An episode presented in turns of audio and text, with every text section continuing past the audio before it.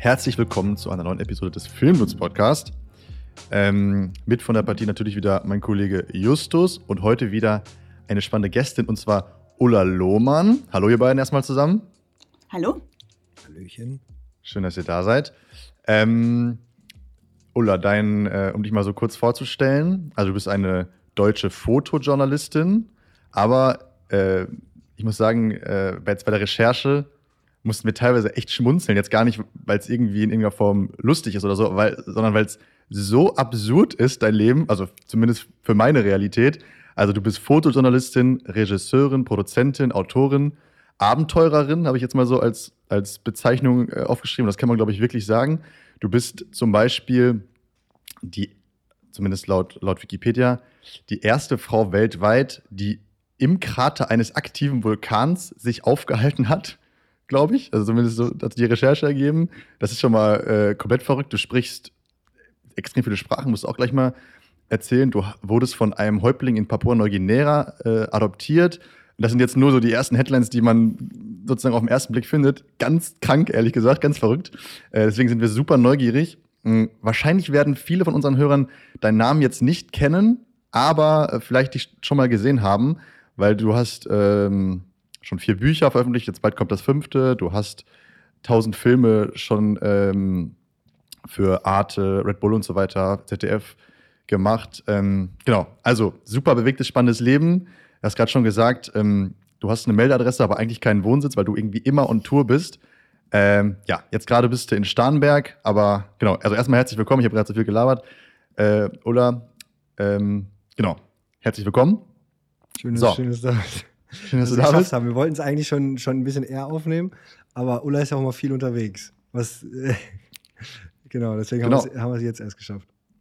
Genau, muss man sagen, war gar nicht so einfach, dich mal in Deutschland zu bekommen. Zum Glück äh, haben wir es jetzt noch, haben wir es jetzt noch geschafft. Ulla, mal so zum Einstieg, ich habe es gerade schon gesagt. Ähm, wie viele Sprachen sprichst du eigentlich? Ich habe irgendwie, ich habe so ein Interview gehört, da hast du ein paar aufgezählt. Ich glaube, ich, glaub, ich habe sieben oder acht gezählt, aber erzähl mal. Also erstmal hallo, schön, dass ich da sein darf. Und ähm, ich spreche Französisch, Englisch, Deutsch, alle drei normal, würde ich sagen, alle drei gleich gut. Ähm, dann spreche ich Pidgin von Papua-Neuguinea, dann spreche ich die Sprache von den Salomon-Inseln und dann spreche ich auch noch Bishlama. Das ist die Sprache von Vanuatu. Bisschen Tahitianisch kann ich noch, Spanisch, ich habe in der Schule Japanisch gelernt und Latein, aber Latein würde ich jetzt nicht unterschreiben, dass ich das kann. Okay, aber ich habe zehn Sprachen ges gesprochen. Das ist äh, Nord. ja, nicht alle gleich gut, aber ja, aber Sprachen sind wichtig, weil ich natürlich viel auf der Welt rumkomme, wie du ja schon gesagt hattest. Und äh, ohne Sprachen ist es doof. Genau, ja, ohne, ohne geht's nicht. Also jetzt, um mal, um mal sozusagen ganz vorne, ganz vorne mal einzusteigen, weil das klingt natürlich jetzt alles sehr verrückt, sehr wild, ist es auch. Ähm, also wie kamst du überhaupt dazu? Für dich ist es nicht wild, aber für mich äh, klingt es super, super interessant, super spannend. Äh, klingt wie ein einziges großes Abenteuer dein Leben, ehrlich gesagt, wenn ich mir das so, wenn ich mir das so durchlese. Ähm, muss mal ganz vorne anfangen. Wie kamst du dazu? Ähm, erstmal vielleicht zu der Fotografie, aber auch zu dem Reisen oder hat das vielleicht einander bedingt? Vielleicht erzähl mal, wie das so begonnen hat für dich, diese Karriere. Eigentlich mit einem Fehler von meinem Papa.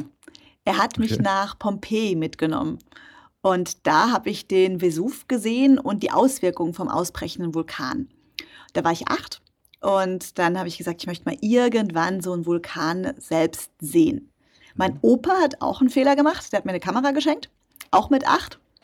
Und das war so ein mhm. bisschen der Grundstein, wo ich gesagt habe, ja, ich möchte eigentlich Wissenschaftlerin werden und auf der Welt rumreisen und Vulkane fotografieren. Meine Mama hat auch den Fehler gemacht. Sie hat mir ganz viele Bücher immer gegeben zum Lesen und ich durfte keine Filme gucken und habe immer die Geschichten aus den Büchern nachgespielt. Und dann wollte ich natürlich, wie bei Jules Verne, die Reise zum Mittelpunkt der Erde, auch mal zum Vulkan.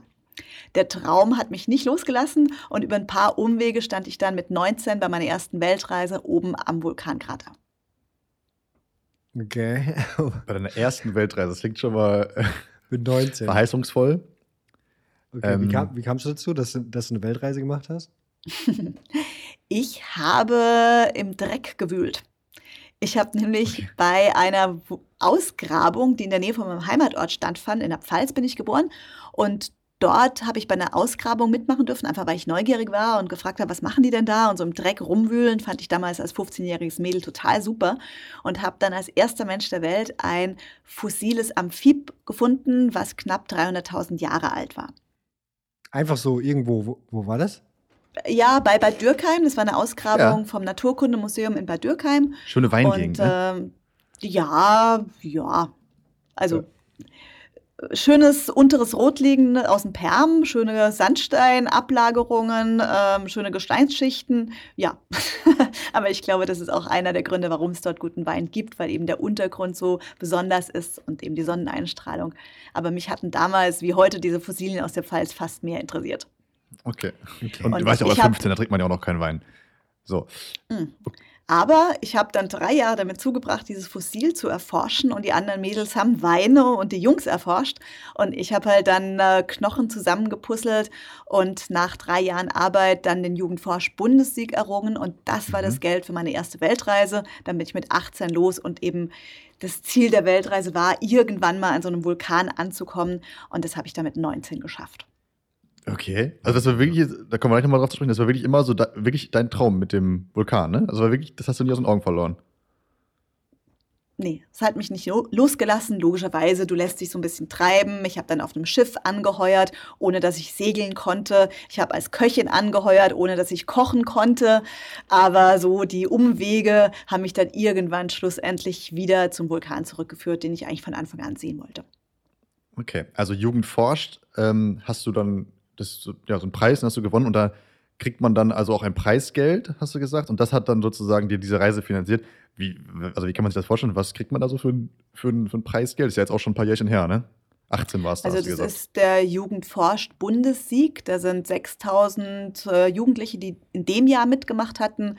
Mhm. Und da habe ich in der Kategorie Geo- und Raumfahrt den ersten Preis gekriegt. Das ist jetzt mhm. tatsächlich für drei verschiedene Vorwettbewerbe gibst und dann endet man irgendwann in der letzten Runde. Also das ist jetzt schon eher mal was Besonderes. Und dann gab es mhm. damals 1500 Euro, also 3000 Mark. Mhm. Das hatte okay, gereicht für ein Ticket einmal um die Welt und für die ersten Monate ähm, oder so zwischendurch. Also ich habe immer gearbeitet und bin tatsächlich auch von der Weltreise mit Geld heimgekommen. Mhm. Okay.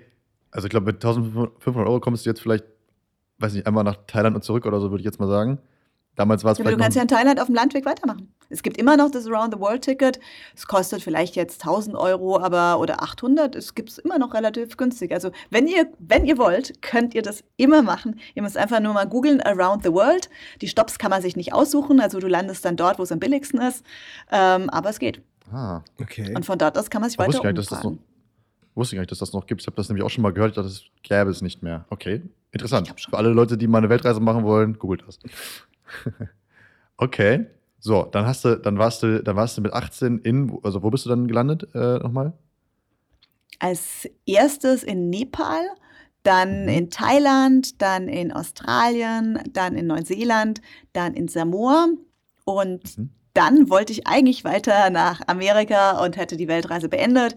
Aber in Samoa habe ich äh, ein Schiff getroffen und auf dem als Köchin angeheuert, ohne eben die Kenntnisse zu haben und bin dann wieder zurückgesegelt, wieder zurück nach Australien. Und das hat dann anstatt einem halben Jahr, hat es dann eineinhalb Jahre gedauert und meine ganze Weltreise war ein ganzes Jahr verlängert. Okay. Krass, also du warst die ganze Zeit auf dem Wasser dann, oder was? Nee ja, also danach die, das erste halbe Jahr Weltreise, dann viel auf dem Landweg, auch ein bisschen auf dem Wasser unterwegs, aber danach habe ich auf dem Schiff ein Jahr zugebracht, bin auch mhm. immer wieder zu dem Schiff zurückgekehrt. Das längste, was ich auf dem Schiff am Stück gelebt habe, waren, glaube ich, eineinhalb Jahre.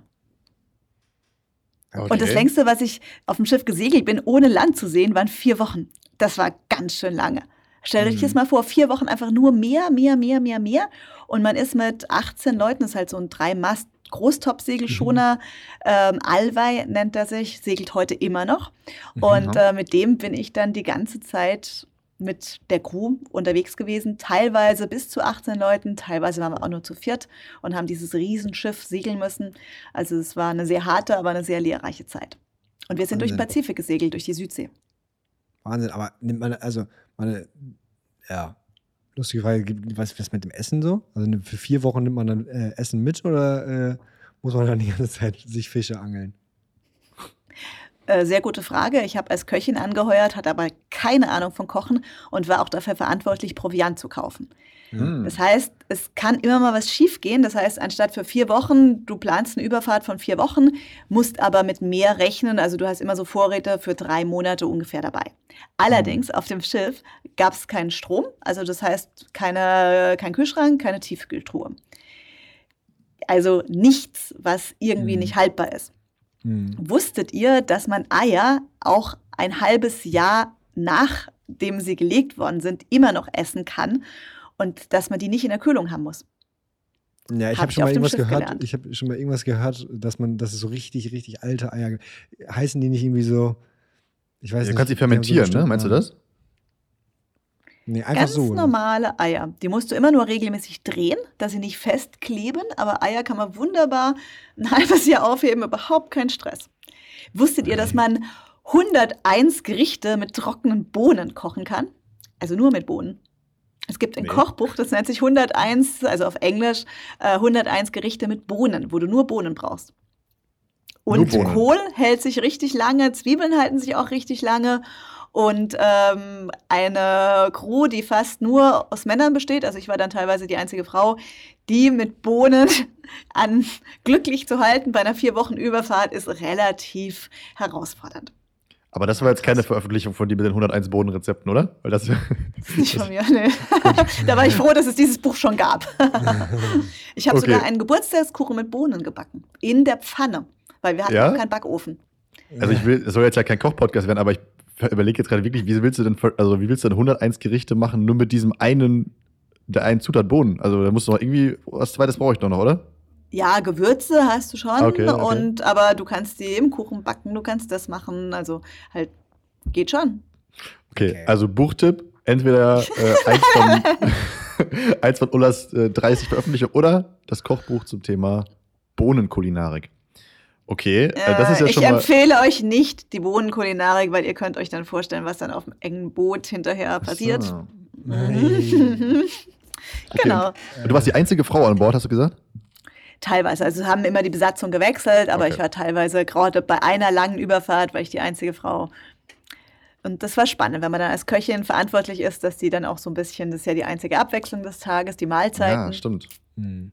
Spannend. Das, man lernt. Das stelle ich mir schon schon crazy vor. Das ist ja wirklich mal, also das ist ja wirklich mal sozusagen die, der Superlativ von Social Media Detox und so. Du hast ja da wirklich nichts außer deine anderen Leute, mit denen du dich unterhalten kannst und irgendwie in der Gegend rumgucken kannst. Und da ist ja wirklich, wie du sagst, ne, du siehst ja nicht mal Land. Also ist ja nur Wasser, Wasser und äh, auch nochmal Wasser. So. Äh, ja, ist bestimmt interessant, die Erfahrung. Ja, und ich habe extrem viel auch über das Leben gelernt und vor allem dann auch, das hat mir alles für meine späteren Expeditionen mhm. erklärt und den Weg geebnet, auch so dieses Zwischenmenschliche, weil mhm. das ist einfach das, was so eine Expedition ausmacht. Ganz oft sind kompliziertere mhm. Geschichten, neue Forschungen, Entdeckungen, das sind ja immer, ähm, ist immer eine Teamarbeit. Und das mhm. habe ich auf dem mhm. Schiff dann richtig gelernt. Okay, aber erzähl mal, was, was hast du da noch so gelernt? Also wenn man so mit vier, so vier Wochen auf diesem Boot äh, hängt und was macht man so den ganzen Tag? Also guckt, guckt man aufs Meer oder kann man es irgendwann nicht mehr sehen? Man kann sich unglaublich viel mit Gedanken beschäftigen. Du hast in deiner Fantasiewelt so eine reale Wirklichkeit, dass das extrem spannend ist, wenn man da auch mal ein bisschen Zeit hat, da zuzuhören, was so im Kopf passiert, was man sich in der Fantasie vorstellen kann, wie mächtig das auch ist. Mhm. Und ich habe mir dann immer vorgestellt, was ich mal machen möchte und habe dann immer in kleine Schritte das runtergebrochen. Ich habe gesagt, ich will mal für National Geographic fotografieren, habe dann überlegt, wie ich das mache. Und je visueller man sowas gestaltet, desto wirklicher wird es dann auch, desto angreifbarer. Und ich habe mich eigentlich nie wirklich gelangweilt, weil man mhm. sich so unglaublich viel mit Gedanken beschäftigen kann. Mhm. Okay. Crazy. Also ja. das, ja, ist, ich kann es mir vorstellen, aber ich muss sagen, glaube, ich könnte es auch nur, wenn ich mich dann auch so dazu zwingen würde. Wisst ihr, wie ich meine? Also es gibt nämlich so viel bist Ablenkung. Du dann ja, gezwungen, ne? ja, genau, da bist du wirklich gezwungen. Wenn du vier ja. Wochen auf dem Boot bist. Ja. Definitiv. Und äh, die Frage ist richtig toll, Justus. Ich habe nämlich auch gelernt, der Natur zuzuhören. Weil die Natur ist jeden Tag anders. Die ist jede Stunde anders, jede Minute und es passiert immer was. Sind halt teilweise nicht so die großen Ereignisse, aber es ist unglaublich schön, wenn ein Sturm aufzieht, wenn irgendwie eine spannende Wolkenformation da ist, wenn jetzt irgendwie ein paar äh, fliegende Fische neben einem Boot lang fliegen und dann äh, zufällig auch auf dem Deck landen. Das war nämlich morgens immer das Highlight, wenn die fliegenden Fische dann aufs Deck gesprungen sind und sozusagen fast direkt in die Pfanne. Mhm. Und man hat so Kleinigkeiten, an denen man sich freuen kann. Ja. Okay. Okay. Ja, spannend. Das stelle ich, mir, stell ich mir voll cool vor. Wie, ähm, oder wie alt warst du da, als du das gemacht hast? Da war ich dann äh, 18, habe auf dem Schiff angeheuert, wurde dann 19, mhm. habe aber das auf dem Schiff jahrelang mitbegleitet. Also der Captain ist jetzt vor kurzem erst gestorben, leider in Fidschi, aber das Boot besteht weiterhin und ich habe immer noch Kontakt mit denen, mhm. war aber jetzt die letzten zehn, nee, vor neun Jahren das letzte Mal erst auf dem Schiff. Mein Mann mhm. segelt nicht so gerne. Schimpfe ich ihn immer. Aber da krieg ich, den kriege ich nicht dazu zu segeln. Das ist ein bisschen schade, weil sonst wäre ich, glaube ich, noch öfter auf dem Schiff. Aber ja. langweilig wird es ja bei euch trotzdem noch, äh, trotzdem nicht, wie ich gesehen habe. Wahnsinn. Dann ist ja ähm. schon also knapp 25, nee, 27 Jahre her, ne? Wenn du 18, 18, 19 warst. Ähm, bist du alleine losgezogen? Was haben deine Eltern so dazu gesagt? Dass du dann vier Wochen allein auf dem Boot warst? Man konnte sich ja auch nicht melden, so, ne? Ist dann, ist dann schon, äh, schon crazy, da war ich ja schon 18. Da war ich ja schon 18, da muss man ja nichts rechtfertigen. Ja, ich habe meine Mama stand aber drei Tage am Flughafen in Frankfurt und hat gedacht, ich käme heim, weil ich ihr nicht mehr Bescheid sagen konnte, dass wir doch länger auf See sind. Und da oh. gab es ja halt kein Satellitentelefon und kein Handy und kein gar nichts. Und dann hatte sie doch ein bisschen Angst und die Zoll, äh, die, die Polizei, ähm, die haben mit dem Zoll und haben da schon irgendwie Auswärtiges Amt und so. Äh, mhm. Ja, das war dann nicht ganz so cool. Das habe ich dann im Nachhinein gemerkt, als ich ja meine Mama angerufen hatte und gesagt habe, Mama, mir geht's gut, ich bin da, aber ich komme jetzt das nächste Jahr noch nicht heim. Ciao, ich habe kein Geld mehr. Ähm, ich habe dann einfach meiner Mama kein, ähm, keine Zeit gelassen, zurückzuantworten. Sie konnte mich auch nicht zurückrufen. Und äh, ja, so dann, als ich nach dem Jahr nach Hause kam, hatte sie mich dann doch ein bisschen geschimpft. Und das hat mir auch hinterher sehr leid, dass ich sie so in Angst und Schrecken versetzt habe. Aber in dem Moment steckt man da einfach nicht drin. Mhm. Ja, ist alles gut gegangen. Okay, also das Ganze hat, war ja dann in der Südsee, ne? Diese, diese, ähm, ja, dieser Aufenthalt da auf dem Boot. Und das ist, du hast ja auch, glaube ich, eine ganz besondere Verbindung zu, ne, also zu Oze Ozeanien ist das, glaube ich, dieser, kann man diesen Großraum, glaube ich, nennen, oder? Also Papua-Neuguinea und so, da bin ich jetzt gerade völlig falsch? Das ist Melanesien. Also du hast Aha. quasi so drei Bereiche. Eins ist Polynesien, das ist so Tahiti, Französisch, Polynesien, Samoa, Tonga. Dann mhm. geht es in Melanesien über und ganz oben sozusagen fast schon bei Indonesien dran. Dort gibt es so rechts gesehen, ganz grob, äh, gibt es auch noch Inseln. Das ist äh, Mikronesien, zum Beispiel Pompeii, Guam und äh, die mikronesischen Inseln, Federal States of Micronesia. Genau. Mhm. Okay, so okay. kurz zur Geografie. Meine Mama war Geografielehrerin, die würde mich schimpfen, wenn ich es nicht wüsste. Mhm. Aber ich bin in Melanesien sehr viel unterwegs. Mhm. Okay, und da habe ich auch ganz, ganz viele interessante Sachen äh, zu gelesen. Da war es nämlich, glaube ich, auch relativ lange, oder?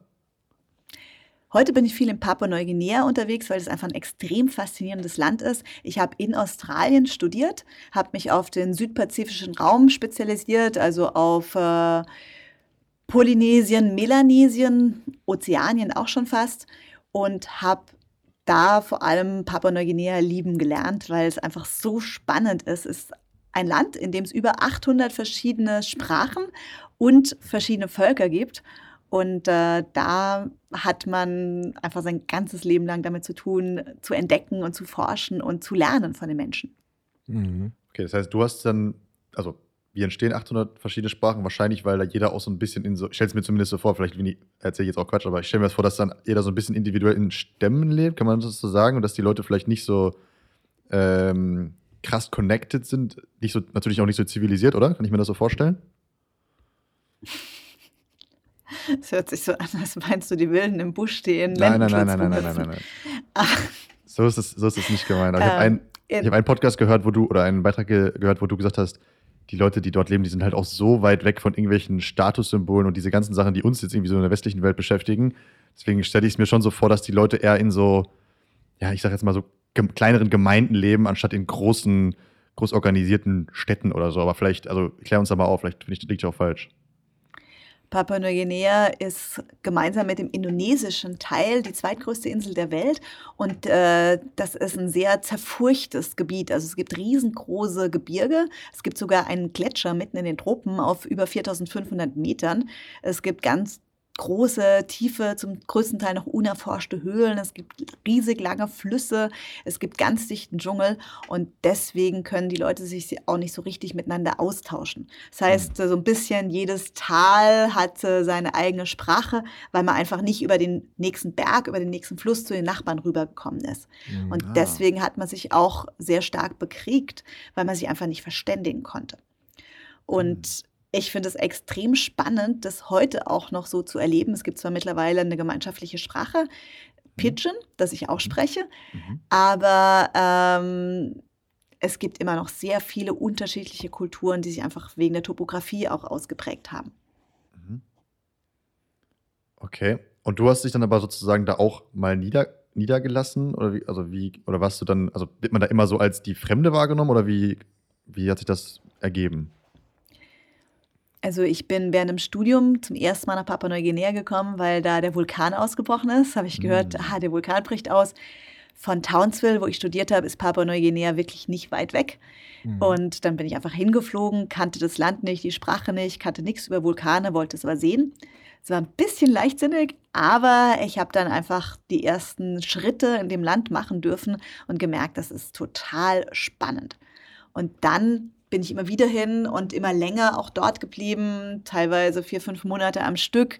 Aber über die Jahre gesehen waren es, ich weiß nicht, zweieinhalb Jahre, mittlerweile vielleicht sogar schon fast drei Jahre, was ich insgesamt da war, wenn man diese einzelnen, einmal zwei Monate hier, einmal drei Monate da, wenn man das so mhm. zusammennimmt. Weil ich einfach dort auch Anschluss gefunden habe. Wenn man einmal das Herz der Menschen berührt hat, mhm. dann ist man auch in der Gesellschaft drin.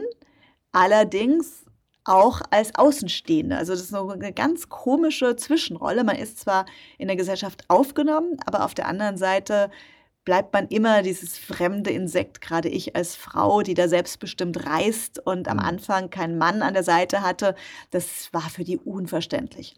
Und deswegen ist es so, dass, es, dass ich zwar Anschluss habe, adoptiert wurde, aber trotzdem so eine Sonderrolle. Aber das ist auch ganz gut so. Äh, du wurdest adoptiert? Erzähl mal, was hat das damit auf sich? Ich habe meinen Adoptivvater kennengelernt, weil sein Stamm ein ganz äh, interessantes Ritual mit den Toten macht. Die mumifizieren ihre Toten. Und da wollte ich unbedingt mehr darüber erfahren und habe einfach auch die Zeit genommen, die es gebraucht hat. Weil das Problem ist einfach, dass wenn man da hinkommt und sagt, ach, ihr habt so ein tolles Ritual, das möchte ich mal fotografieren, dann bringt es einem nicht weiter. Mhm. mhm. Wenn man das Glück hat, dass man die Sprache spricht, die die Leute verstehen, weil auch das Pitchen verstehen nicht alle, dann können sie zumindest mal verstehen, was man meint, aber begreifen können sie es nicht. Und ich wurde beim ersten Besuch einfach abgelehnt. Mhm. Und dann habe ich immer wieder, bin ich hingereist, habe langsam das Vertrauen aufgebaut und dann ist leider auch die Enkeltochter vom Gemtasu gestorben. Ich habe geholfen, um ihr Leben zu kämpfen hat leider nicht funktioniert, weil die einfach nicht genug Medikamente in diesem entlegenen Teil des Dschungels hatten. Mhm. Und dann hat Gemtasu leider seine Enkeltochter verloren, aber hat gesagt, ich habe meine Enkeltochter verloren, aber ich habe eine neue dazu gewonnen. Also Gemtasu ist sein Adoptivvater sozusagen. Und der ist auch, glaube ich, der Häuptling dieses Stammes, ne? Kann man so sagen. Okay. Genau. Okay, das ist jetzt schon mal verrückt. Aber kann man natürlich auch verstehen, weil so eine, ähm, ja, so eine Mumifizierung ist ja dann wahrscheinlich auch das Intimste, was es überhaupt überhaupt gibt. Also, dass man da nicht so als Fremder einfach mal dazu eingeladen wird mit der Kamera, ist klar. Äh, aber umso beeindruckender, dass du es dann trotzdem irgendwie dokumentieren äh, konntest. Okay, und dann bist du quasi, ähm, bist, du, bist du danach dann, also wie, dann hat er dich adoptiert und danach bist du aber trotzdem wieder weitergereist? Oder wie, wie kann man sich das vorstellen? Warst du dann richtig Teil der Familie oder ähm, wie war so die Zeit da? Also du hast wirklich dann mit denen in dem Stamm dort im Dschungel gelebt? Für diese gewisse Zeit? Also immer, wenn ich wiedergekommen bin, ich hatte dann mein Haus, ich hatte meinen Hund, ich hatte meinen Garten und habe dann quasi die ganzen bin dann einfach, wenn ich da war, in dieses traditionelle Leben reingeschlüpft. Habe dann auch mit denen die Felder zusammenbestellt und habe das auch alles mit der Kamera begleitet, logischerweise. Aber ich habe dann einfach das tägliche Leben von denen mitgemacht. Crazy. Okay. Ja, Wahnsinn. Und jetzt, also ähm, nochmal noch mal Abriss dazu. Und jetzt, jetzt sieht man dich in ganz vielen Filmen und, und Dokumentationen immer, wie du äh, quasi in Vulkan unterwegs bist. Ich habe mir eben noch was angeschaut von, ähm, vom Red Bull Media House, irgendwie äh, 2015, äh, als du in, in, den Vulkan äh, reingekommen, äh, reingegangen bist. Wann war das erste Mal, als du in, in äh, also wirklich einen aktiven Vulkan dann ähm, reingegangen bist oder, oder gesehen hast? War, war das das schon mit 19, hatten wir eben gesagt, oder? Da hattest du dir den ersten angeschaut. Und, und seitdem äh, lässt sich nicht los, dass du, äh, dich, dass du dich in diese Vulkane quasi äh, reintraust. Also es ist ja, äh, also vielleicht erzähl mal was dazu. Das ist ja un, müssen ja unglaubliche, ähm, ja keine Ahnung, da kommt doch mit Sicherheit, ich, ich, ich war mal in so einem, so einem Vulkangebiet so in, in äh, Neuseeland und die Gerüche da alleine, das, das sind ja nicht mal ähm, aktive Vulkan, aber wenn der dann noch aktiv ist, was für Gase da rauskommen und äh, dann auch die Temperaturen in diesem äh, Vulkan, also wie kann man, wie kommt man auf die Idee, sich da freiwillig reinzutrauen und zu sagen, so, boah, nee, also in so einem Vulkan, da würde ich jetzt richtig gern mal, würde ich mich jetzt gern mit einem Seil rein, äh, ja, rein abseilen und ähm, mal ein paar Fotos davon machen. Das ist ja auch, äh, ja, absolut gefährlich so. Du warst Rotorua, ne? Hört sich so danach genau, an, wo ja. es nach faulen Eiern stinkt. Ja, ja, voll. Also die Vulkane riechen nicht so sehr nach faulen Eiern. Also diese schwefligen Gase sind da viel weniger. Der Geruch ist ein bisschen angenehmer, heißt aber nicht, dass da keine Gase drin sind, die vielleicht auch gefährlich sind. Heißt mhm. nicht, dass es da nicht heiß drin ist. Also es ist natürlich schon... Schon so eine Sache und auch äh, es gibt schon die Gründe, warum gerade in dem Vulkan noch kein Mensch vorher drin war. Ich stand nämlich mhm. mit 19 oben am Rand vom Bembo-Vulkan in Vanuatu und habe erfahren, dass da noch keiner unten war und der Lavasee war einfach 600 Meter unter mir. Mhm. Und weil meine Mama mir ja Jules Verne zum Lesen gegeben hatte, wollte ich diese Reise zum Mittelpunkt der Erde antreten, aber der war einfach viel zu weit weg. Mhm. Deswegen habe ich gesagt, naja, ich möchte das jetzt mal machen. Ich möchte als erster Mensch der Welt da runter. Hat dann mehr als zehn Jahre gedauert, bis ich klettern gelernt habe, bis ich die Sprache gelernt habe, bis ich dann auch die nötigen Kenntnisse hatte, das mit Seiltechnik zu machen. Das ist nämlich ganz schön kompliziert, so in der losen Asche ein Seil zu verankern, bis mhm. ich genug wusste, welche Gase da sind und ähm, wie man sich dagegen schützt. Mhm. Und bis das Wetter auch gepasst hat, das Geld gepasst hat und bis ich auch jemand gefunden habe, der das mitmacht. Mhm. Und dann war es endlich soweit. Wir wollten uns abseilen, haben drei Wochen auf dem Wetterfenster gewartet.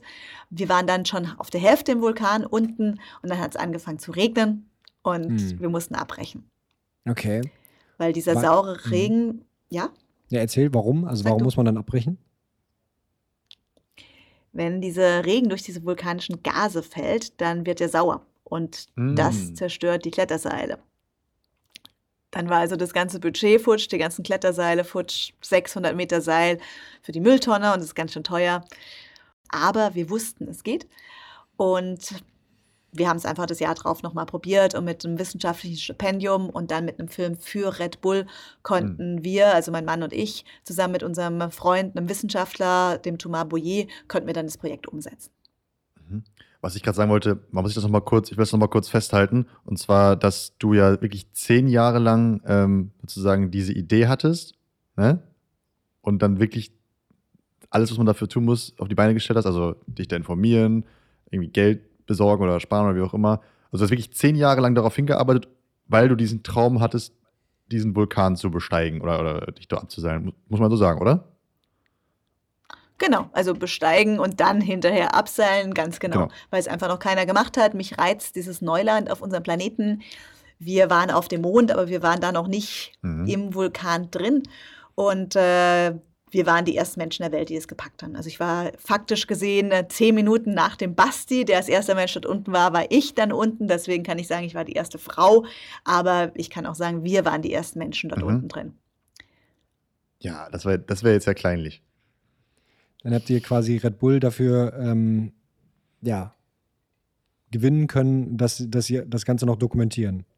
Oder also habt ihr das quasi an die gepitcht und dann gesagt, ey, wir haben uns hier, wir sind hier, keine Ahnung, das ist unsere, unsere Passion. Wir haben uns da so lange darauf vorbereitet. Äh, habt, ihr, habt ihr Lust dabei zu sein? Oder wie, äh, wie kam das, dass, dass äh, so eine Marke wie Red Bull dabei ist? Also, sie sind natürlich bekannt für ihre ähm, ja, Expeditionen oder beziehungsweise Filme, die immer sehr speziell sind. Da ne? gibt es ja in ganz vielen verschiedenen ähm, äh, Sportarten auch Dokumentationen über Red Bull-Athleten äh, und so weiter.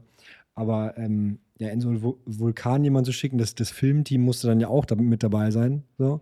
Also waren das auch schon Profis, die sowas auch schon gemacht haben, aber also erzähl vielleicht mal ein bisschen, wie man, wie man da, ähm, ja, da so rangeht, dass man dann auch wirklich äh, von Red Bull dokumentiert wird dafür. Oder kamen die auf dich zu? Wie, wie, wie kam das zustande? Im Jahr zuvor hatten wir gesehen, es geht. Wir haben die Hälfte geschafft. Wir haben dabei auch schon Bilder mitgebracht, die natürlich schon relativ spektakulär waren. Und damit habe ich dann ganz offiziell das gepitcht. Ich habe es bei National Geographic gepitcht, für die ich auch schon viel gearbeitet habe. Ich habe es dann bei Red Bull gepitcht und genau. Red Bull hatte einfach ein bisschen mehr Budget zu dem Zeitpunkt und das mhm. hat es leider gebraucht, mhm. weil wir gesagt haben, wir brauchen sehr viel Zeit und wir müssen einfach auf gutes Wetter warten. Und bei vielen Filmproduktionen ist es so, dass es dann doch auch eine Geldfrage ist und dass man halt auch Zeit gucken muss. Und bei National Geographic hat es auch nicht so gut reingepasst. Und bei Red Bull, die haben auch so wissenschaftliche ähm, ja, die machen sehr viel Wissenschaftliches. Das weiß man gar nicht so, weil das nicht wirklich unter dem Label Red Bull läuft. Das ist Red Bull Media House. Wir durften auch kein einziges Getränkelogo, eine Getränkedose, Red Bull Logo durften wir kein einziges im Film zeigen. Das hm. war im Vertrag festgehalten.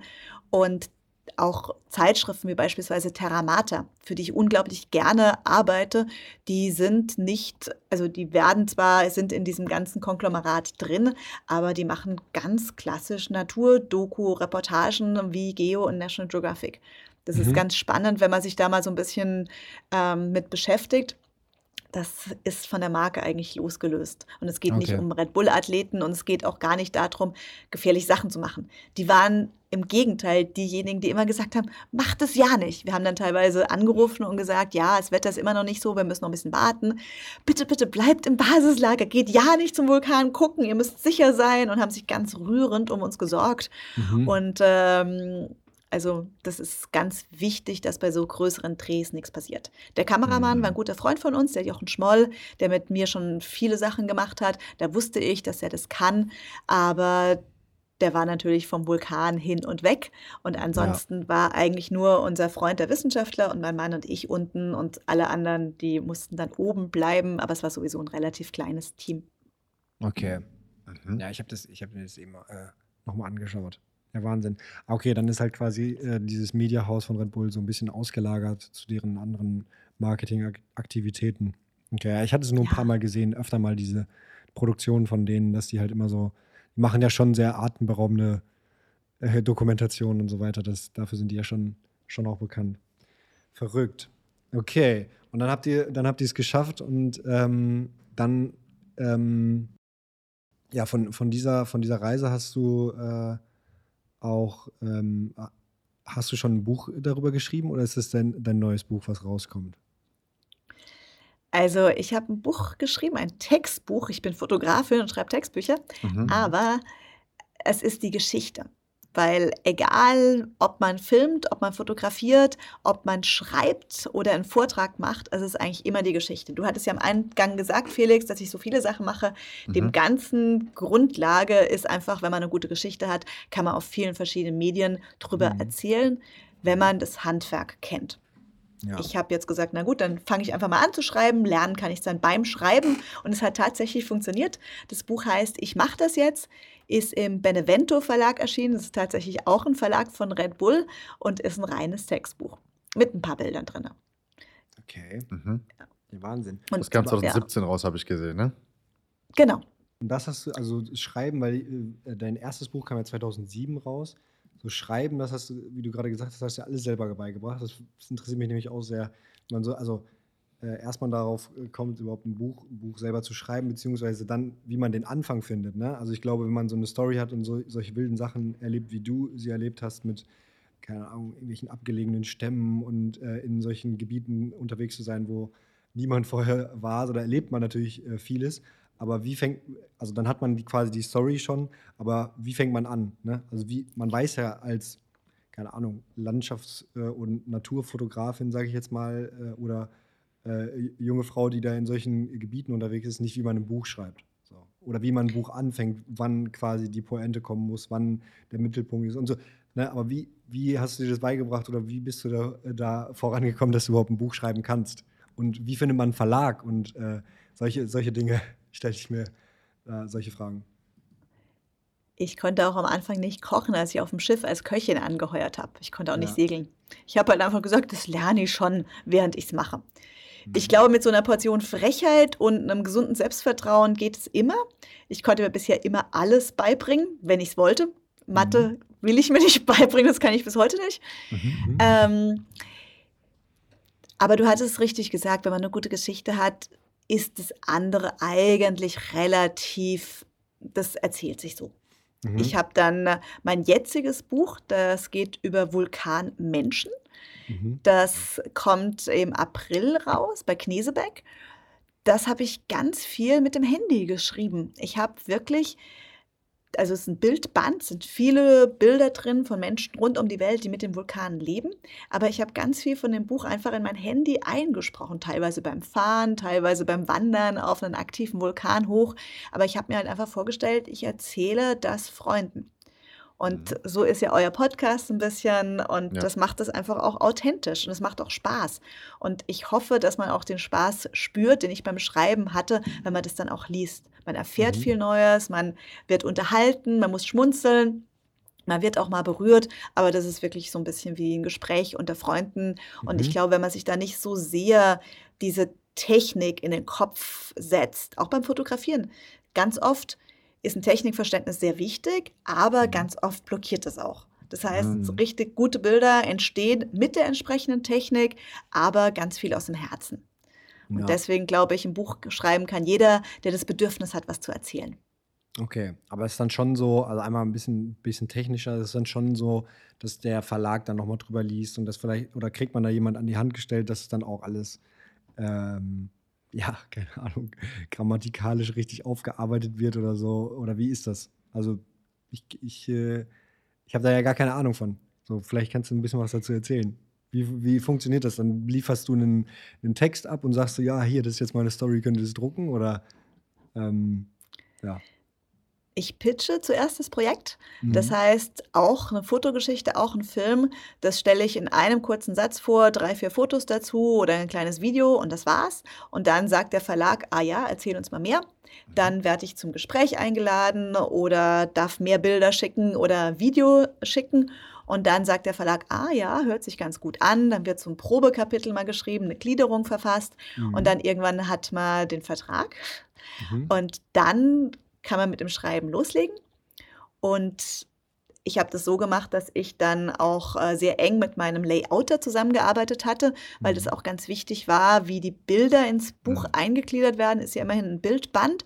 Wie viel Platz für den Text ist, wie viel Platz für die Bildunterschrift ist, das muss zuerst feststehen, bevor man den Text schreibt, weil sonst schreibt man einfach viel zu viel, Mhm. wenn es eben Mhm. so ein komplexes Produkt ist wie ein Bildband. Und dann habe ich einfach mit dem Textschreiben angefangen, nachdem ich wusste, wie viele Zeichen ich zur Verfügung habe. Und dann ging es nochmal an eine Lektorin, die dann so Zwischenfragen gestellt hat oder nochmal Sachen verifiziert hat.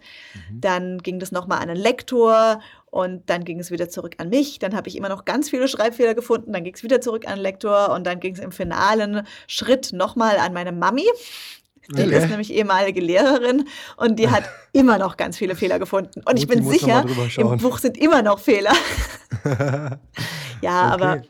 Aber, definitiv. ja, Also Okay, sind ganz schon. viele Leute, die in so ein Buch äh, involviert sind, ja. die so mit dafür verantwortlich sind, dass aus einem aus einer Idee auch ein Produkt wird. Und das finde ich Mhm. auch ganz spannend. Da ist ja. Ja. auch der Druck entscheidend, das Papier entscheidend und äh, der Bildband entscheidend. Äh, Wir haben eine ganz tolle Freundin, die Julia Burkhardt, die ist Buchbinderin. Die hat mir Mhm. auch das nahegebracht, wie diese Haptik auch entscheidend ist, wie man das Buch aufhalten kann, wie man die Bilder sehen kann.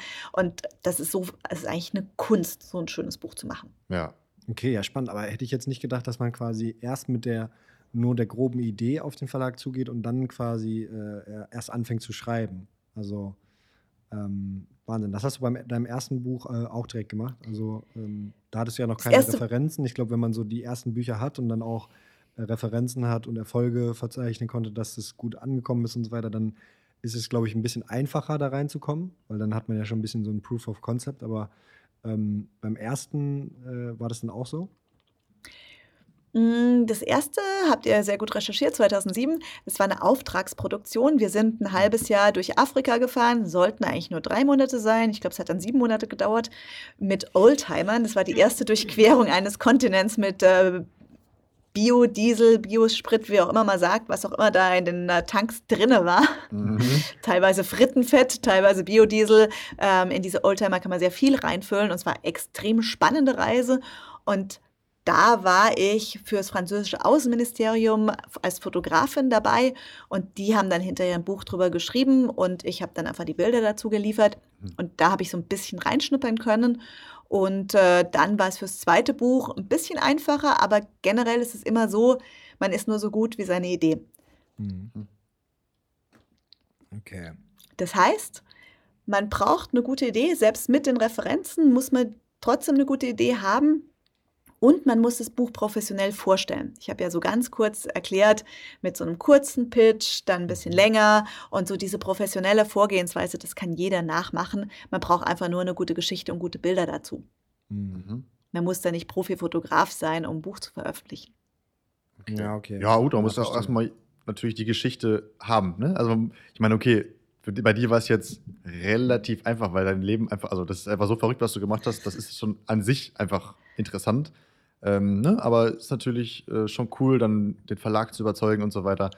Ja, auf mhm. jeden Fall cool. Um es kurz einmal noch zu sagen, am 20.04. erscheint jetzt ein neues Buch, wo es um die Vulkanmenschen geht. Aber äh, bevor wir das Buchthema abschließen, äh, würde ich, würd ich gerne noch mal fragen, so, okay, du hast jetzt vier Bücher, äh, vier Bücher veröffentlicht. Ähm, und äh, eine Frage, äh, die, die ich mir auch gestellt habe, als ich mir das alles so angeguckt habe, äh, hab, was du machst. Okay, du hast natürlich in vielen Filmen und äh, Produktionen und die mit Sicherheit auch irgendwie, ähm, wie du gesagt hast, ne, da habt ihr Gelder zusammen, zusammengesucht, aber ähm, womit, womit verdienst du so das meiste Geld äh, momentan? Sind das, lebst du ein bisschen von, den, von diesen Büchern? Du machst, du machst Fotoreisen auch und äh, Filme so. Kannst du, das, kannst du das mal sagen? Also verdient man da viel mit solchen Büchern oder ist es eher so ein Passion-Ding, dass du dann diese Bücher rausbringst? Jetzt muss ich euch davon erzählen, dass ich gerade einen Tisch aufgebaut habe. Äh, witzigerweise habe ich gerade einen neuen Wohnzimmertisch bekommen von Freunden und wir haben die Beine dran geschraubt. Vier Tischbeine, jedes Bein trägt den Tisch gleich. Ja. Und zwar mache ich Vorträge, mhm. Bücher, ähm, Filme und Reportagen, Eigenproduktionen mhm. und sowohl Auftragsproduktionen. Und das sind mhm. relativ viele Sachen, aber das ist so ein Ding, was sich gegenseitig immer nähert, wie der Tisch, der auf verschiedenen Standbeinchen steht. Ich habe eine mhm. Idee, die ist entweder von mir oder wird an mich rangetragen, aber ich darf sie umsetzen. Darüber mache ich eine Fotoreportage, meistens auch einen Film und auch ein Buch oder einen Vortrag. Dann mhm. sehen das die Leute wiederum in der Pressearbeit für das Buch. Dann sehen das die Leute bei einem Vortrag. Dann wollen die Leute ähm, zum Vortrag kommen, mich persönlich kennenlernen. Sie sehen es im Fernsehen, wollen zu mir. Mhm. Dann kommen sie beim Vortrag, kaufen ein Buch oder finden es bei mir im Webshop auf der Internetseite oder finden da meine Fotoreisen und Fotoworkshops und kommen auch mit mir gemeinsam auf Abenteuer. Und dann wollen sie das auch erleben, was ich in der Reportage drüber schreibe. Und äh, da kriege ich natürlich auch ein bisschen Geld dafür, wenn die mit mir auf diese Fotoreisen kommen, wobei die alle mhm. immer sehr moderat äh, sind, wenn man sagt, man geht mit einer National Geographic Fotografin ja. auf Tour. Dafür ist das alles immer sehr gut äh, machbar. Und das ist so dieses Konglomerat, was mich dann wieder trägt.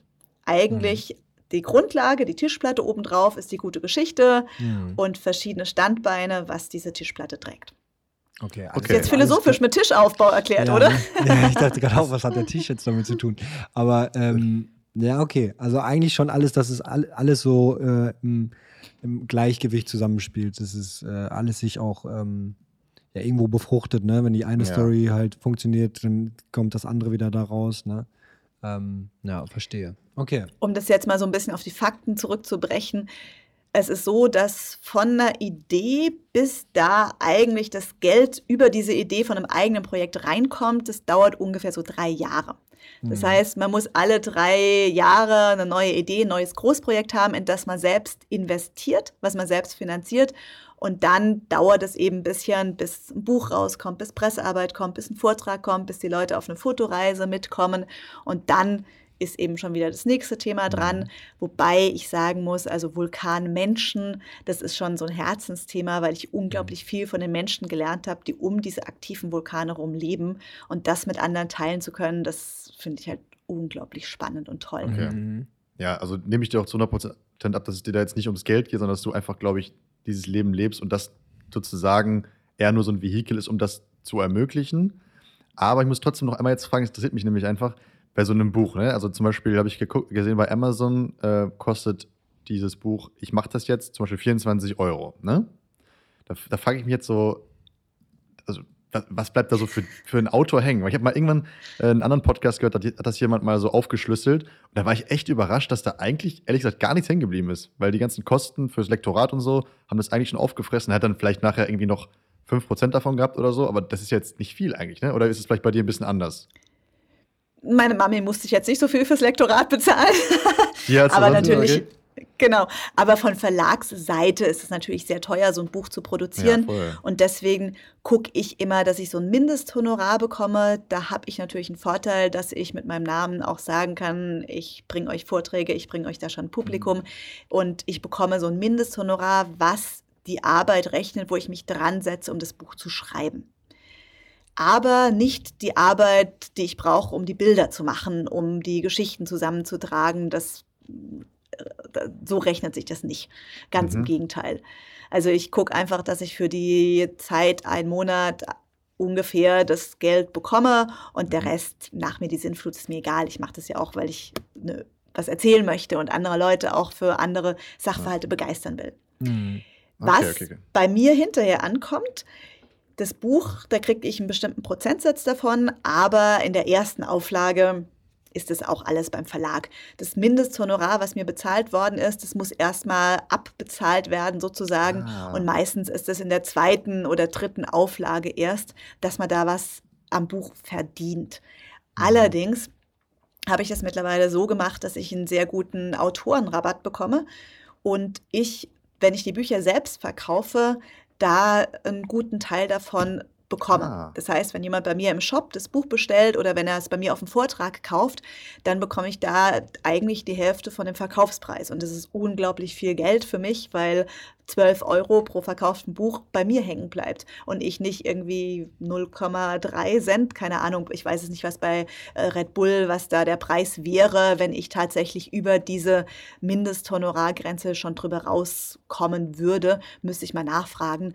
Aber ich glaube, 3 Euro sind es oder so oder 2 Euro, ich weiß es nicht. Aber mhm. wenn man es bei mir direkt kauft, dann bekomme ich eben das, okay. bekomme ich ein bisschen mehr. Aber ein Buch macht man nicht wegen dem Geld. Ja, also, also ich glaube, ich mache gar keine meiner Arbeiten wegen dem Geld.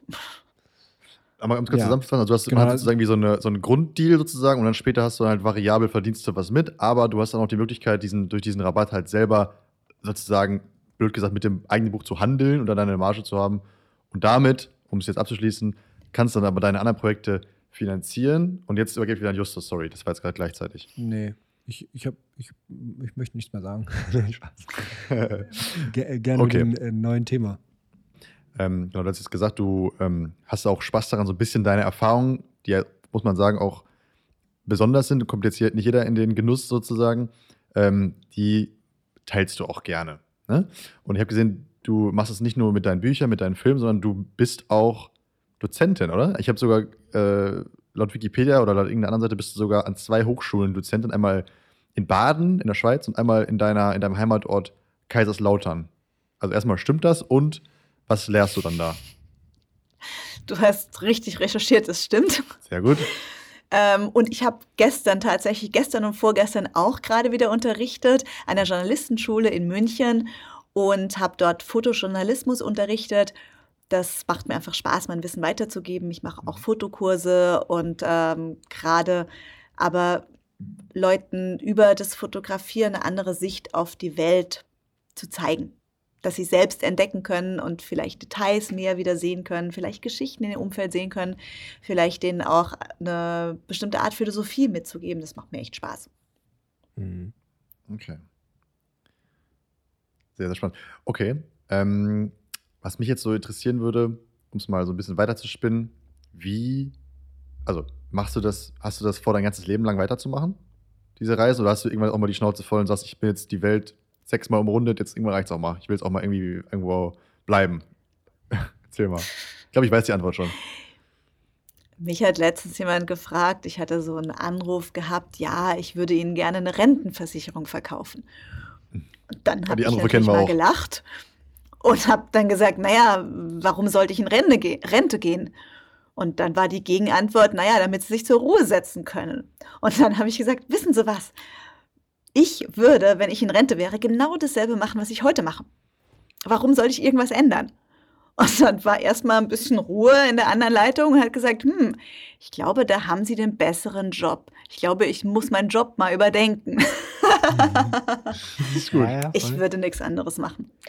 Also, es ist natürlich so, dass es sehr körperlich ist. Also, ich muss körperlich immer fit sein, da achte ich auch sehr drauf. Mhm. Ähm, aber ich habe jetzt auch beim Klettern hat mich jemand falsch gesichert und ich bin nach unten gedonnert und habe irgendwie Knochen- und Knorpelabsplitterung im Knie.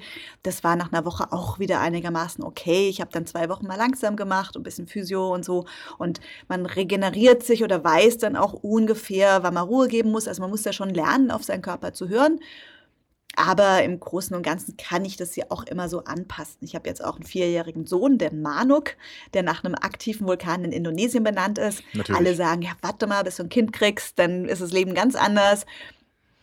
Ich warte immer noch auf den Moment, dass das Leben ganz anders wird. Seit 15 wird mir das immer gesagt, ja, warte mal, bis du 18 bist, warte mal, bis du 21 bist, bis du sonst was. Keine Ahnung. Es ändert sich nichts. Man muss einfach nur ähm, flexibel sein und Ideen haben und einfach wissen, was man machen möchte und dann geht es meistens irgendwie. Also der Manuk hat jetzt 45 Länder während Corona auch gesehen und acht ausbrechende Vulkane. Er findet Vulkane super toll und äh, macht auch ganz fleißig mit. Ich habe jetzt zum ersten Mal, als ich das Buch geschrieben habe, war ich alleine mit ihm in Sizilien und habe ihn auf einer Wanderung mitgenommen, wo ich, also ich mache auch Fotoreisen nach Sizilien Mhm. und da ist die sportliche Anforderung nicht so hoch, sag ich mal. Da muss man nicht unbedingt äh, ein fitter Wanderer sein. Da reicht so, ja, ein, zwei Stunden in der flachen Ebene sollte man gehen können. Aber ähm, die Wanderungen, die ich mit Manuk mache, das würden meine ganzen, jede, jeder von den Kunden könnte ich da nicht mit hinnehmen. Ich bin zum Vulkan hoch, um die Lava zu sehen. Der ist äh, 800 Meter aufgestiegen, Schnee und Eis und Abgrund und alles. Und dieses Mini-Kind mit den äh, kleinen Beinchen ist bei minus 5 Grad da zum Vulkan hochgestapft und fand es toll. Und war in der Hälfte von der selber Zeit gelaufen unten. oder was? Komplett. Klar, klar. Wahnsinn. Und Also sowas kann ich halt mit den Leuten nicht machen. Der ist mit zweieinhalb zum ersten Mal acht Kilometer und 400 Höhenmeter nach oben zum Vulkan mit zweieinhalb Jahren. Und da haben meine Leute, meine Fotoleute, ich sag mal so, die Hälfte davon haben da schon Schwierigkeiten. Crazy. Okay. Crazy. Und deswegen hoffe ich, dass er auch ein guter Expeditionspartner sein wird. Ich glaube, die Chancen stehen nicht schlecht. Es gab doch mal vor ein paar Jahren diesen Vulkanausbruch in Island, das ist jetzt auch schon ein paar Jahre her, aber da gab es doch, das war doch so, eine, so ein Riesending, weil die, das war doch dieser mega komplizierte Zungenbrecher, der Name. Du weißt bestimmt, wie der heißt, oder? oder? Meinst du den Fall gerade das Fjall, der jetzt gerade ausgebrochen ist? Ähm, 2010, ne?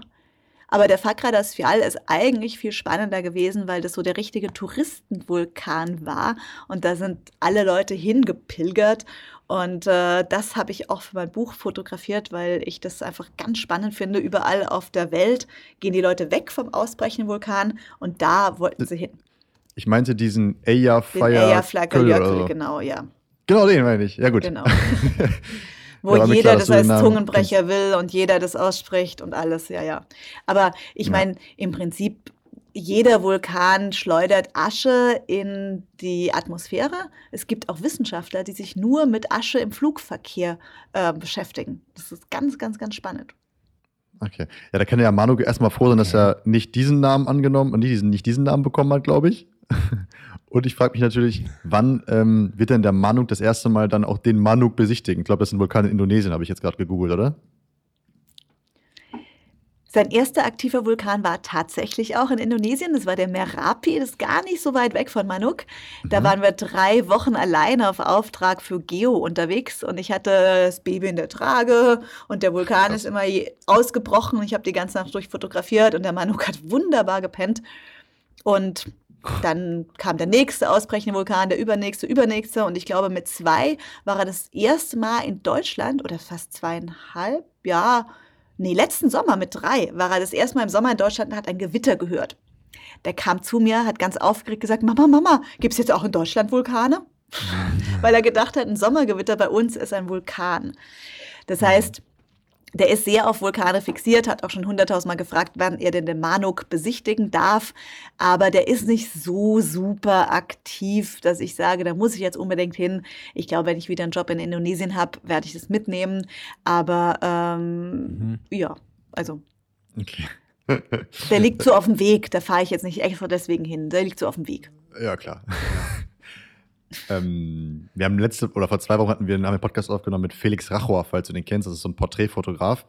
Und der hat nämlich auch gesagt, ähm, die Leute sagen immer, man kann mit Kindern keine, keine Reisen unternehmen und so weiter. Und ich glaube, man muss wirklich sagen, dass du das Gegenbeispiel bist. Also wenn man sogar sein Kleinkind mit auf den Vulkan nehmen kann, dann kann man wirklich überall hinreisen, oder? Also, ich meine, ich habe ihn nicht gefragt. Am Anfang war er zu klein, dass er sprechen kann. Gott Und sich jetzt, nicht wehren. nee, ne? Und jetzt wird er auch nicht gefragt, er wird einfach mitgenommen. Aber ähm, er war bisher einmal in seinem Leben krank. Der hatte, Mhm. glaube ich, sechs Stunden Fieber. Aber ich weiß es nicht, weil ich noch nicht mein Fieberthermometer hatte. Aber das war bisher alles. Und ansonsten Okay. trinkt er, egal, in Thailand, in Vanuatu, äh, sonst wo überall das Leitungswasser. Der hatte noch nie irgendwie Durchfall und sonst was gehabt. Also der ist da sehr, sehr, sehr pflegeleicht. Und ähm, ja, ich meine, manchmal sind schon unterwegs lustige Situationen, wenn Leute halt irgendwie nicht wissen, was passiert. Also ich habe zum Beispiel mal eine Familie, die auf den Manuk aufgepasst hat. Ich drücke den unterwegs einfach irgendwelchen Leuten in die Hand und die kümmern sich dann um ihn und ich gehe fotografieren. Das funktioniert meistens ganz gut. Der ist da sehr pflegeleicht. Und ich hatte dann auch in Indonesien eine Familie, die sich immer um ihn gekümmert hatte und auch eine Tochter hatte und denen wollte ich als Dankeschön ein Glas Nutella mitbringen. Ich hatte Mhm. deutsche Nutella, so ein großes, schönes Glas, habe das denen gebracht und die haben dann irgendwie gedacht, das wäre Babybrei und haben dann Oh mein Gott. Kind mit Löffeln diese Nutella gefüttert, weil die es nicht kannten und ich auch gar nicht dran gedacht habe, dass sie ja nur Reis essen und gar kein Nutella kennen und das nicht aufs Brot schmieren. Und dann hatte mein Kind so ein großes, nur 500 Milliliter Glas Nutella gefüttert bekommen. Oh. Also es gibt auch manchmal interessante Situationen, aber er wurde auch davon nicht krank und hat nur am nächsten Morgen gegräht und wollte wieder sein Nutella. Ich wollte gerade sagen. Also, wenn das geklappt hat, hat er echt einen starken Magen, Magen der Manuk. Ja. Crazy. Perfekt. Nee, muss man einfach ausprobieren. Die Kinder sind da pflegeleichter und passen sich mehr an. Ähm, bei mir muss er sich halt anpassen. Also ich, tut mir leid, hat er Pech gehabt. Aber der macht es ganz gut. Ist halt so. Um noch einmal kurz bei dem Familienthema zu bleiben. Ähm, dein Mann, ne, den hast du ja, hast du eben schon erzählt, hast du ja auch mitgenommen in den Vulkankrater und so. Ich weiß jetzt gar nicht, oder ich weiß gar nicht, wer wen mitgenommen hat. Vermutlich du ihn. Ähm, musst du mir mal, glaube ich, mal erklären, wie du das geschafft hast. Also, du scheinst, du scheinst sehr überzeugend zu sein. Also, mich könnte man jetzt nicht überreden, zum Beispiel, äh, da 600 Meter in so einen Krater zu steigen. Weiß nicht, wie da deine Argumentation war, aber war wohl ganz gut. Ähm, Also, erzähl- wenn man mit mir zusammen ist, muss man früher oder später zum Vulkan. Also, ich habe, glaube ich, alle meine Ex-Freunde in Vulkanen getestet. Wahrscheinlich sind es deswegen die Ex-Freunde. Nicht jeder ist so feuerfest, dass er für dieselbe Sache brennt wie ich. Ja. Also, es gab auch ein paar Opfer, die dem Vulkan Gott zu Opfer gefallen sind. Also, nicht jeder ist die, hat die Feuertaufe bestanden, aber der Basti hat das da ganz gut gemacht. Und er hat mir auch unten im Vulkan äh, einen Heiratsantrag gemacht. Nein. wo ich auch, ja, und da habe ich gestaunt, weil das schon ganz schön clever war. Ich wollte eigentlich nie heiraten, aber da konnte ich nicht Nein sagen, weil die Lava ist halt 1200 Grad heiß. Da willst du schnell dass die Situation beenden. Das ist smart. Ja, Basti, nicht schlecht. Genau. Und wir sind jetzt zusammen unterwegs. Also er wäre eigentlich Lufthansa-Pilot geworden und ich hätte eigentlich in der Südsee wäre ich geblieben und hätte da eine kleine Tauchbasis gehabt. Das Land hatte ich schon und alles. Und dann ähm, haben wir irgendwie gesagt, naja, es Captain für die Lufthansa und als Fotojournalist mit Basis im Südpazifik ist vielleicht nicht so das Beste. Mhm. Und dann hat jeder so ein bisschen verzichtet und haben wir einen Kompromiss geschlossen. Das heißt, er ist jetzt immer noch extrem viel unterwegs. Im Moment ist er gerade in Papua-Neuguinea. Oder mhm. nee, ich glaube im Moment in Sydney und morgen fliegt er erst nach Papua-Neuguinea. Also gestern war er noch in Charlotte in Amerika und ist jetzt, glaube ich, irgendwo entweder über Atlantik oder sonst wo. Ich mache im Moment weniger Papua-Neuguinea. Ich war jetzt letzten Monat das letzte Mal dort. Aber die Reise macht er alleine, weil ich nach Sizilien will, weil da die mhm. Vulkane aktiver sind. In Papua-Neuguinea sind sie im Moment nicht ganz so aktiv. Deswegen gehe ich immer dort, wo die Vulkane aktiver sind. Aber mhm. wir sind meistens getrennt bei Fotoreisen unterwegs, wo Leute dabei sind und meistens zusammen bei den großen Expeditionen unterwegs. Dann ist auch Söhnchen dabei und bei den Eigenprojekten sowieso.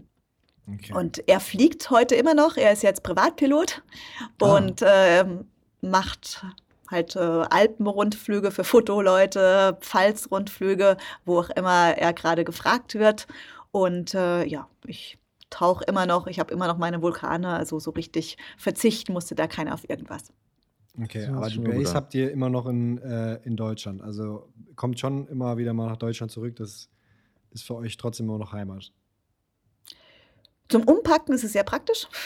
Also wir haben halt hier auch die Großeltern und ähm, der Basti wohnt südlich von München bei Schäftlern, ich äh, in der Pfalz und da gehen wir halt zu beiden Großeltern, also zu meiner Mama und äh, zu Bastis Eltern dann natürlich wegen dem Kleinen auch sehr gerne. Unser mhm. Haus ist südlich von München und ähm, das ist halt eine praktische Basis und hier umpacken ist immer viel praktischer, als das zwischen äh, Storage zu machen. Ich habe früher immer mein Zeug in irgendwelchen Garagen von irgendwelchen Leuten auf der ganzen Welt geparkt und es war immer ein Drama. Und hier ist zumindest ein schön eingerichtetes Haus. Ja. Es funktioniert fast alles. Mhm. Und ähm, das ist auch ganz wichtig, dass man so eine Basis hat. Söhnchen geht, wenn er hier ist, in den Waldkindergarten. Aus den normalen Kindergärten haben sie uns dann früher oder später rauskomplimentiert, haben gesagt, wir passen nicht so ins System. Das okay. hat auch recht. Im Waldkindergarten kann er so oft kommen, wie er will. Wenn er da ist, findet er super. Wenn er nicht da ist, hat er auch andere Sachen. Aber es ist schon wichtig, so irgendwo eine Basis zu haben, dass man da wieder weg kann von dieser Basis, dass man weiß, wo man wieder zurückkommen kann. Aber ich muss gestehen, 2019 vor Corona waren wir drei Wochen hier Mhm. Also, und letztes Jahr waren es, glaube ich, fünf Wochen. Dieses Jahr ist es jetzt die erste, die erste Woche. Also ich glaube, das ist mein dritter Tag, wo ich okay, hier bin. Okay. Und okay. nächste Woche bin ich wieder in Sizilien unterwegs. Also, Unglaublich. Ja. Sehr, sehr, sehr, sehr inspirierend. Okay. Also ich glaube, also wir haben jetzt eine gute Stunde. Justus, hast, brennt dir noch was auf der Seele, was wir unbedingt von Ulla noch wissen müssen? Nee, eigentlich nicht. Oder es wollen wir so viele, wir haben, wir haben ja viel recherchiert, es gibt so viele äh, Stationen in deinem Leben, wo man äh, irgendwie was bestimmt viel zu erzählen kann, aber es ist äh, einfach gefühlt zu viel, um das äh, äh, alles, alles zu erfragen. Auf jeden Fall äh, sehr spannend, spannende Themen dabei. Ähm, also von meiner Seite alles, alles gut. Ja. Das Einzige, was ich gerade noch vielleicht gerne wissen wollen würde, weil es auch wahrscheinlich viele Hörer interessieren wird, Du hast, glaube ich, einen Exklusivdeal mit Canon, oder? Also du hast einen Kameradeal quasi, oder? Ich bin Canon-Botschafter. Mhm. Das heißt, ich fotografiere mit Canon, weil es für mich funktioniert. Und die haben dann irgendwann angefragt, ob ich nicht auch Botschafter für Canon sein möchte. Mhm. Habe ich jetzt auch nicht abgelehnt. Und ich bin sozusagen diejenige, die testet, ob das Material auch was taugt.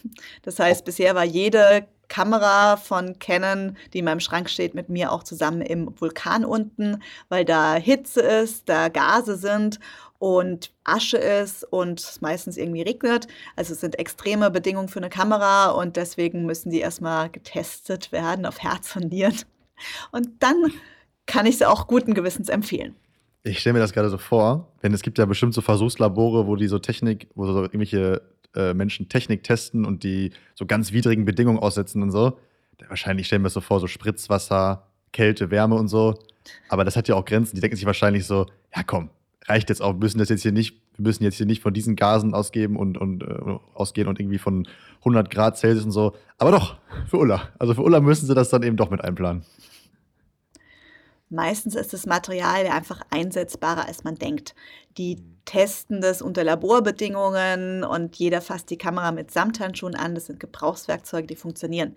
Ich sollte mal bei der Fotokina die Kamera vorzeigen, einen Vortrag über die Kamera machen. Ich habe vorgeschlagen, dass man sie ja eigentlich mit der Gießkanne abgießen könnte und das den Leuten zeigen könnte, wie wasserdicht sie ja doch ist. Mhm. Durfte ich dann von Seiten von Canon nicht machen, weil sie gesagt haben, um Himmels Willen, wenn es einer nachmacht, sind wir haftbar dafür. Ich so, ja. aber die Kamera kann's. Mhm. Ja, aber die können da ziemlich viel abhaben und äh, das teste ich eben nicht nur mit Kameras, sondern mit allem. Ich äh, prüfe Produkte immer auf Herz und Nieren. heißt, dass nicht immer alles funktioniert, aber zumindest diese Mickey Mouse Kopfhörer vom Kika funktionieren ganz gut. Würde ich gerade sagen. Die haben ihren Zweck erfüllt. Genau. Okay, cool. Ja, mega spannend. Also ich glaube, ähm, aus der Folge kann man auf jeden Fall mitnehmen, dass, dass man, äh, wenn man etwas möchte, dass man das auf jeden Fall äh, erreichen kann, auch wenn man da zehn Jahre für trainieren muss und ähm, dann trotzdem sich in den Vulkan ab abseilen möchte. Und das auch, wenn das äh, auch uns geht es ja genauso, für uns unverständlich ist, dass man das dass man das äh, jedes Mal macht, aber äh, es scheint dir extrem viel Spaß zu machen. Ich glaube auch, dass es sehr spannend ist, ähm, aber äh, ja, sehr inspirierend, dein, dein Leben, was du alles so erlebt hast und so. Ähm, sehr schön. Also ich, äh, ich habe äh, viele neue Eindrücke äh, bekommen, auf jeden Fall. Voll. Ja, schöne, schöne, schöne bunte Folge. Dankeschön auf jeden Fall für deine Zeit. Viel Erfolg für dein, für dein neues Buch, was im April rauskommt. Und genau, ich koche mir jetzt, glaube ich, was mit Bohnen jetzt inspiriert. Nee, ich sage herzlich Danke an euch, auch für die tolle Vorbereitung, für die Geduld, weil es ist ja nicht so einfach, mich zu kriegen, wie ihr eingangs gesagt habt. Und ähm, ja, dafür, dass du auch so schön zusammengefasst hast, Justus, weil bei mir geht es tatsächlich nicht darum, was ich alles gemacht habe. Das sind bei mir Sachen, ja, passiert halt einfach, weil ich neugierig bin. Aber was ich möchte, ist einfach, dass andere Menschen sich inspiriert fühlen, ihre mhm. Träume zu verfolgen.